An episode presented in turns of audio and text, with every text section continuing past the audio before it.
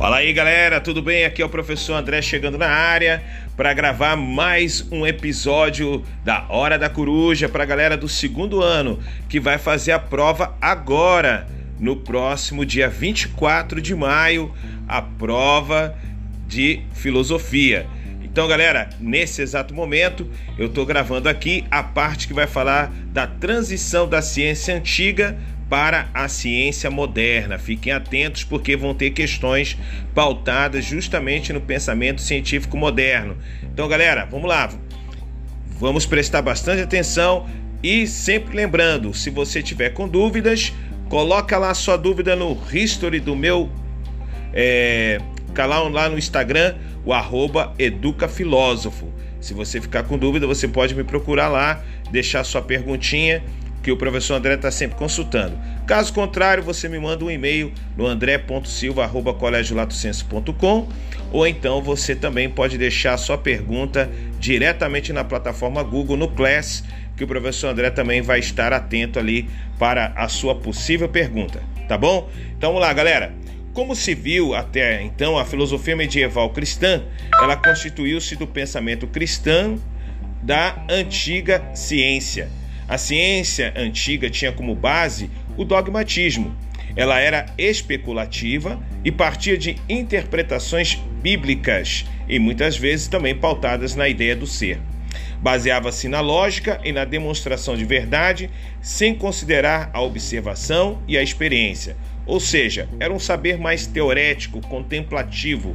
É o caso da teoria geocêntrica, ou seja, a teoria que postulava que a Terra era o centro do universo.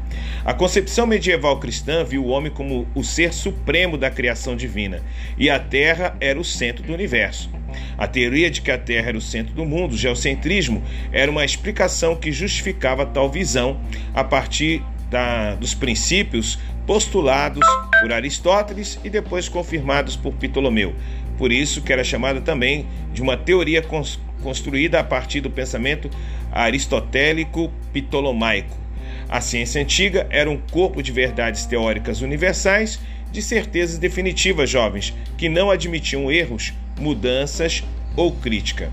E o novo período, a Idade Moderna, vai significar uma ruptura com essa concepção de mundo dogmática que não permitia ir muito além do pensamento teorético. A partir do século XVII para o século XVIII, nós vamos ter ali um momento de transição para a ciência moderna. Mas antes a gente tem sempre que lembrar do período chamado e denominado de humanismo renascentista. E aí, jovens, foi um período marcado pelas artes plásticas, valorização do homem, liberdade e criatividade. É o momento em que se rompe com a visão sagrada e teológica na arte, no pensamento, na política e na literatura. Os pensadores desse período passam a valorizar o saber dos gregos antigos. Valoriza-se o homem e rompe-se com o pensamento teocêntrico que considera Deus como o centro de tudo e a ciência antiga. A Idade Moderna, galera, propõe uma nova visão de mundo, rejeitando a autoridade imposta pelos costumes e pela hierarquia da nobreza e a igreja em favor de uma recuperação do que há de virtuoso, intuitivo e espontâneo na natureza humana. Surge um novo estilo que valoriza o corpo humano, as artes, o pensamento, a política e a ciência. É o momento de novos pensadores e artistas, tais como Leonardo da Vinci, William Shakespeare, Rafael, Maquiavel, Michelangelo e Montaigne. E o que, que significou isto? A nova maneira de pensar, jovens, e de ver o mundo surge dos resultados das transformações históricas que ocorreram na Europa. Podemos destacar o humanismo renascentista, falado há poucos segundos por mim, a descoberta do Novo Mundo a partir do século XV e a reforma protestante do século XVI, e, finalmente, a própria Revolução Científica do século XVII. Além de, claro, o desenvolvimento do mercantilismo e a ruptura da economia feudal os grandes núcleos urbanos e a invenção da imprensa. Ora, tudo isso vai trazer uma nova concepção de ciência. A revolução científica moderna significou o ponto de partida para a ciência nos moldes que conhecemos hoje. E aí não, não esquecer isso, galerinha, na hora da prova.